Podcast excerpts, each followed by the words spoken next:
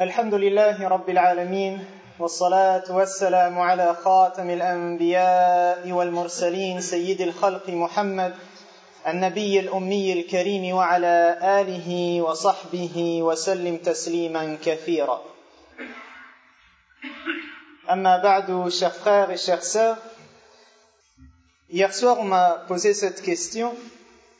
C'est un jeune musulman qui ne pratique pas, qui ne fait pas sa salat.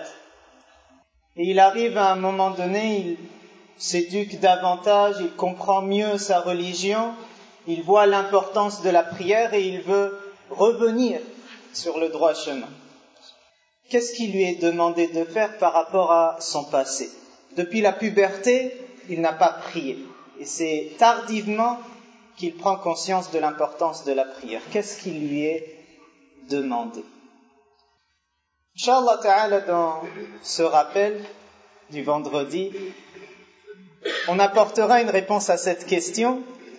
Mais avant d'arriver à la question technique et qu'est-ce qu'il faut faire pour euh, se corriger, on va visiter un verset du Coran qui va déjà nous donner des éléments de réponse, qui va nous orienter dans notre éducation. Ce verset, il est le numéro 114 de Surat Hud, donc à la fin de cette sourate. On va encore une fois, on va la lire, la comprendre et tirer des éléments de réponse pour la question principale que nous avons et à la toute fin, on donnera le comment corriger son erreur.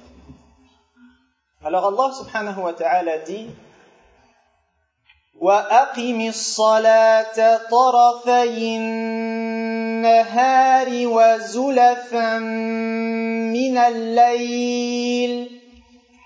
إن الحسنات يذهبن السيئات. ذلك ذكرى للذاكرين. Comme on a l'habitude de le dire, parfois ce sont, juste là c'est une ligne, même pas deux lignes du Coran, mais sur lesquelles on peut rester longtemps à méditer, à contempler. Soyons de ceux, Inch'Allah, qui prenons le Coran comme des messages de Dieu, des messages divins, pour qu'on le mette en application dans notre quotidien. Et pas un Coran qui reste sur l'étagère deux lignes, même pas deux lignes du Coran, là, qui vont nous accompagner, Inch'Allah, dans notre réflexion. Et vous allez voir qu'il donne des règles générales avec lesquelles on vit. Première chose que dit ce verset, aqimis salat.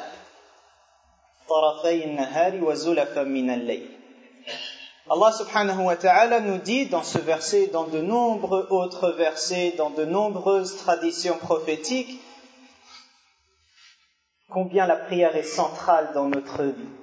C'est notre lien avec le Créateur, c'est notre orientation dans cette vie qui nous appelle à mille et un chemins. Nous, à chaque fois, on se réoriente vers tout ce qui plaît à Dieu. C'est central la salat. Et il faut l'accomplir. Aqim, as-salat, c'est pas salli, n'importe comment. C'est fait là dans les règles. Fais-la avec amour, en ayant cette volonté de, puiser une énergie, une spiritualité, une foi qui augmente et s'approfondit. Cherche à atteindre le cœur de la prière qui est al ce sentiment de connexion avec Allah subhanahu wa ta'ala, cette conscience de sa présence. Aqim, fais-la comme il se doit.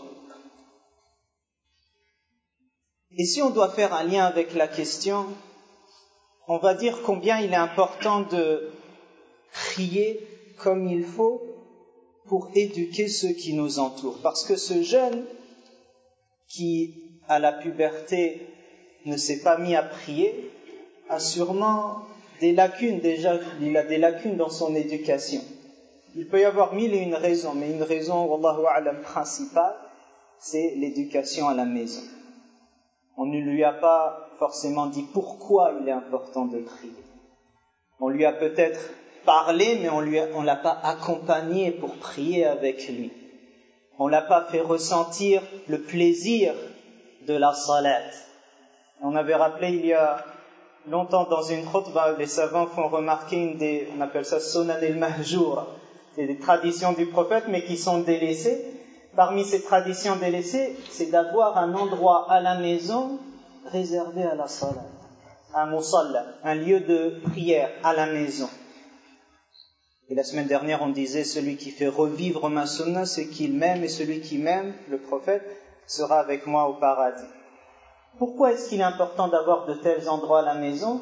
Entre autres, pour qu'on s'éduque ensemble en famille.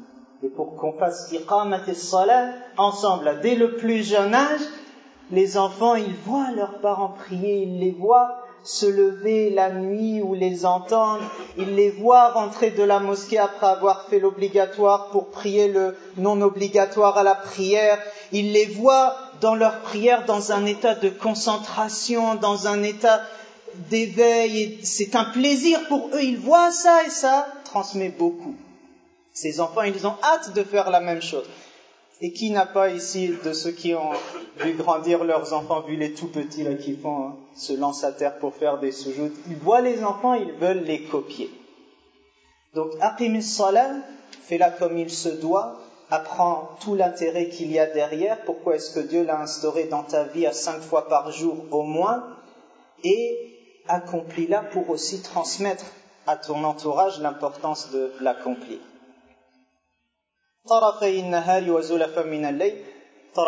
c'est du Fajr au Maghrib, on a des prières, et Zulafa min à plusieurs moments de la nuit.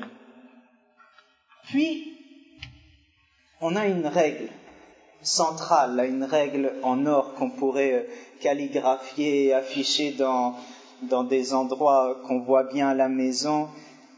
Inna al-hasanat yudhibna Certes, en vérité, al-hasanat, les bonnes actions, dissipent les mauvaises. Tu fais le bien, le bien va enlever le mal. Et en cela, il y a beaucoup de leçons à retenir. Ce verset, cette, règle-là, on peut le comprendre au moins de deux manières. Généralement, quand on dit al-hasanat yudhibna on se dit si je fais des bonnes actions, ça efface les péchés. Mon bilan d'action, là, il va, Inch'Allah, être, les, les mauvaises actions vont être effacées. Mais il y a une autre compréhension aussi. C'est que le fait de faire le bien, automatiquement repousse de toi le fait de faire le mal. Tu n'as même plus goût à faire le mal quand tu goûtes à ce que, à ce qu'est la saveur de faire le bien. Quelqu'un qui s'est habitué à, ne pas faire la prière, peut-être qu'il va considérer ça comme voilà, je me suis débarrassé d'un fardeau. Une autre personne qui a goûté à la saveur de la prière, il sent un fardeau toute la journée ou tout le temps jusqu'à ce que vient le moment de la prière. Et là, il s'évade, il sort de sa routine, son quotidien, tout ce qui est pression sur lui, c'est un, un vrai plaisir, il ne peut pas s'en séparer. Je n'ose pas faire la comparaison avec la drogue, là, mais si ça peut donner une image, c'est quelque chose, ça lui tient à cœur, il ne peut pas s'en passer. Le prophète sallallahu alayhi wa sallam, lorsqu'il il a cette fameuse formule, il dit biha ya. Fais en sorte qu'on soit apaisé, on retrouve une sérénité, un calme à travers la salat. Donc vous voyez qu'encore une fois, al hasanat sayyat dans le sens, si tu goûtes à la saveur de faire le bien, tu vas plus après apprécier faire le mal. On a donné l'exemple avec la salat, mais on peut donner mille et un exemples avec les autres choses. Goûter à la saveur du bien pour effacer la saveur de faire le mal. Et aussi, si on veut mettre en lien avec les versets qui précèdent celui qu'on a pris, Allah subhanahu wa ta'ala dit, donc là c'est le verset 114, on remonte 112 et 113. Dans le verset 112, il est dit Fastaqim kama umirta wa man ma'ak. Marche droit sur la ligne de la rectitude, as-sirat al-mustaqim, toi et ceux qui se sont repentis avec toi, qui te rejoignent sur ce droit chemin. Et le verset 113, il dit ولا تركنوا إلى الذين ظلموا فتمسكم النار ne ne vous ne vous retrouvez pas, ne, ne, vous retrouvez pas avec ceux qui sont injustes, parce que les conséquences sont telles que le jour du jugement, vous pouvez subir un, un châtiment, et que Dieu nous en préserve. Qu'est-ce que nous disent ces versets-là, en lien avec Innal Hasanat ibn Sayyi'at C'est la bonne compagnie. On ne le répétera jamais assez, mais quelqu'un qui fréquente des amis, ses amis vont à la mosquée, ils trouvent des activités là-bas, et puis quand c'est l'heure de la prière, c'est important pour eux de prier, ou ils sont à la bibliothèque, ils étudient ensemble. Quand vient le temps de la prière, ils essayent de se trouver un endroit ou d'aller à la mosquée. Quand on est avec ce genre de personnes-là, on est attiré vers el hasanat, à l'exemple de la prière, et ça fait partir les mauvaises. Ce aurait été très différent si on était accompagné de mauvais amis et qu'on est quelqu'un d'influençable. Donc voilà, al hasanat yudhibna sayyat, une première compréhension, c'est le fait de faire le bien, bah, ça va te protéger du mal, ça va l'éloigner. La deuxième compréhension, c'est que je fais le bien, ça efface le mal que j'ai pu faire. Le premier, c'était j'étais dans la prévention. La seconde compréhension, c'est je répare les erreurs du passé. Et là, les savants, ils ont développé ce sujet-là en long et en large, et c'est en lien avec le repentir, et, c'est en lien avec la question qu'on a posée, quelqu'un qui n'a pas prié, comment est-ce qu'il fait pour réparer Donc là, il y a plusieurs points qu'il faut signaler. Le premier, le simple fait de faire des hasanat efface le mal qu'on a pu faire, même si on n'est pas même si on n'a pas forcément, on est demandé de faire du repentir constamment et de demander pardon à Dieu constamment. Et le prophète, chaque jour, au moins, ou parfois dans une assise, il disait cent fois Astaghfirullah. Demander pardon cent fois en une assise. Donc on est demandé. Mais si quelqu'un dit ne fait pas le repentir, ne demande pas pardon à Dieu, eh bien le simple fait de faire el hasana efface de ton bilan d'action un sayyi'at.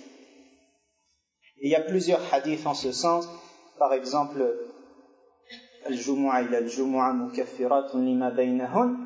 il a bien un règle, une règle, donc les bonnes actions effacent directement les mauvaises, mais pas les gros péchés. Et le kaba'ir, les graves péchés, parmi eux délaisser la prière, ça demande autre chose. Il suffit pas de ok, euh, genre maintenant fais le bien et puis ma'lish et tu vas voir, Inch'Allah, Dieu est pardonneur et on va effacer tes péchés. Non, il y a des gros péchés qu'il faut réparer. Donc, el elle demande quelque chose de plus lourd, comme un traitement. Là, c'est pas une petite pilule qu'on va devoir te donner. Non, là, si tu vas aller à l'hôpital pendant trois mois, il y a un gros traitement qui t'attend. Alhamdulillah, pour nous, c'est très facile. Pas les, longtemps avec beaucoup de travail qu'il y a à faire. Le repentir, il est très accessible, mais il demande un gros effort. Deuxième chose aussi avec Inal Hasanat Yudhibna c'est si on a laissé des traces dans le cœur des gens. Si on a blessé moralement ou physiquement des personnes, si on les a privés de leurs droits, là aussi, il ne suffit pas de continuer dans sa route et dire je vais continuer à faire le bien, Inch'Allah ce qui est passé c'est passé. Non, ce qui est passé, c'est écrit, et si tu ne le répares pas le jour du jugement, les conséquences sont graves. Et c'est tellement grave que, imagine si tu as influencé quelqu'un à délaisser la prière, et après moi, alhamdulillah, je reviens, je prie, mais lui, miskin, il est encore sous l'influence que j'ai faite, je suis responsable. Et si tout ce qu'il va délaisser comme prière à cause de moi, les responsabilités, elles sont sûrement partagées, genre lui est premier responsable, mais j'ai une part de responsabilité.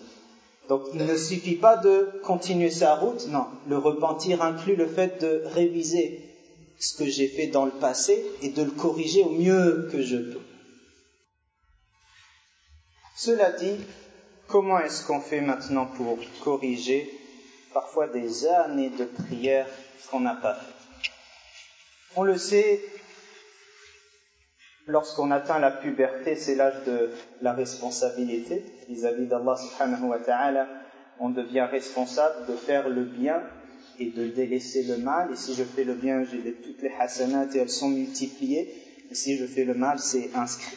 Et le jour du jugement, je suis euh, responsable et sanctionné là-dessus, sauf si Dieu me pardonne. Et j'insiste aussi sur un point, avant d'atteindre l'âge de la responsabilité, il y a tout le travail à la maison, l'éducation qui font que le jeune là, il est prêt à s'envoler de ses propres ailes. J'ai tout préparé pour qu'il puisse faire son propre chemin. Donc si à la puberté un jeune ne sait pas c'est quoi salade, n'a pas goûté à la saveur de la salade, ça devient sa responsabilité de chercher à savoir comment prier, à goûter à la prière, mais ses parents et son entourage ont une part de responsabilité. Donc on le sait tous, cela. Maintenant, qu'est-ce qu'il fait? Ça fait des années qu'il n'a pas prié. Là, il y a deux grands avis qui se partagent. Deux avis qui se partagent, et le premier, c'est celui de la très grande, vaste majorité des savants.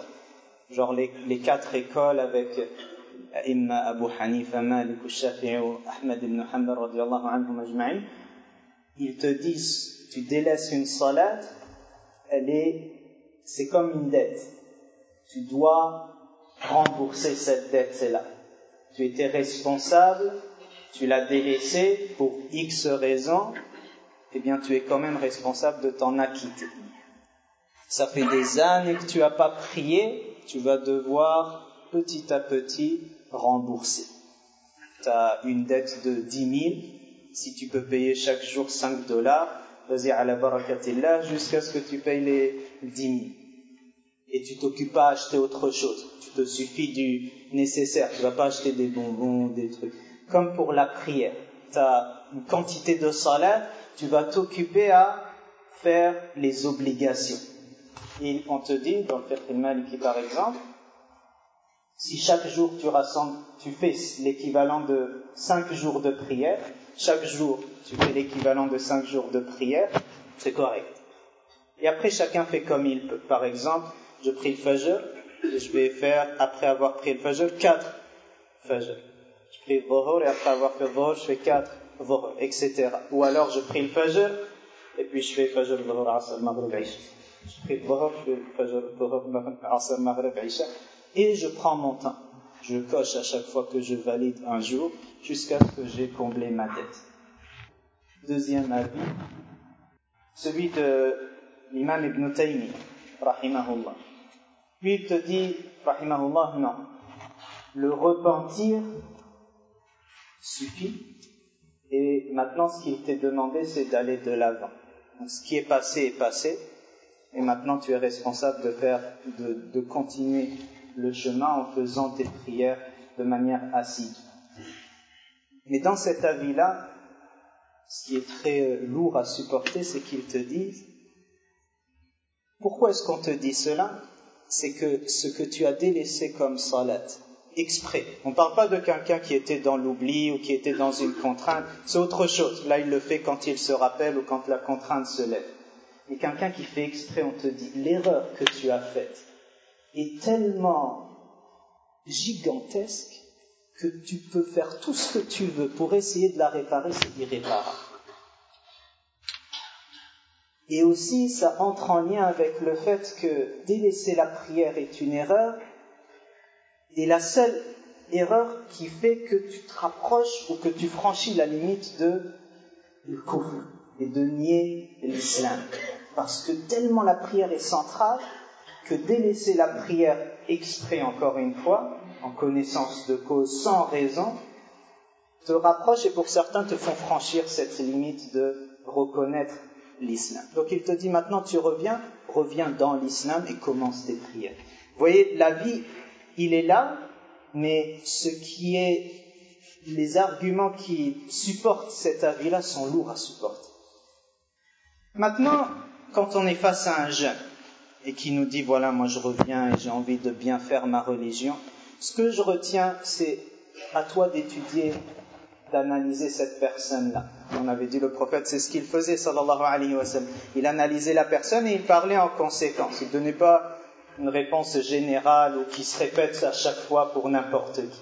Si on a face à nous quelqu'un qui est sérieux et on sait qu'il est capable de prendre cette charge-là de, de, réparer son erreur et de prier chaque jour davantage jusqu'à rembourser totalement sa dette, fais-le à la barakatillah et Inch'Allah que Dieu te facilite. Ici on a face à nous quelqu'un qui est encore euh, faible, il est encore en train de cheminer et lui dire ben maintenant que tu veux te repentir, sache que tu dois rattraper toutes les prières, ça va faire en sorte qu'il s'écroule et que l'islam ne veut plus en entendre parler. On lui dit non, il y a cet avis et basé sur euh, euh, genre c'est quelque chose de solide, c'est pas un avis euh, venu de nulle part. te dit ok repentis-toi sincèrement, sache que c'est très très grave erreur et fais de ton mieux pour ne plus jamais y retourner et après on travaille avec, dans tous les cas, après lui avoir dit cet avis-là, on travaille avec lui pour lui dire ses droits, l'intérêt qu'il y a, l'accompagner. Il suffit pas de dire prie, et prie c'est bien pour toi, et prie ça va te rapprocher. Non, il faut accompagner la personne. C'est une éducation, surtout quand on commence tard. Ça demande un suivi, un travail de compagnonnage, je suis avec toi, est-ce que les prières ça marche bien, qu'est-ce qui t'en empêche de travailler avec? Allah subhanahu wa ta'ala nous accorde à tout un chacun d'avoir euh, la profonde science de la religion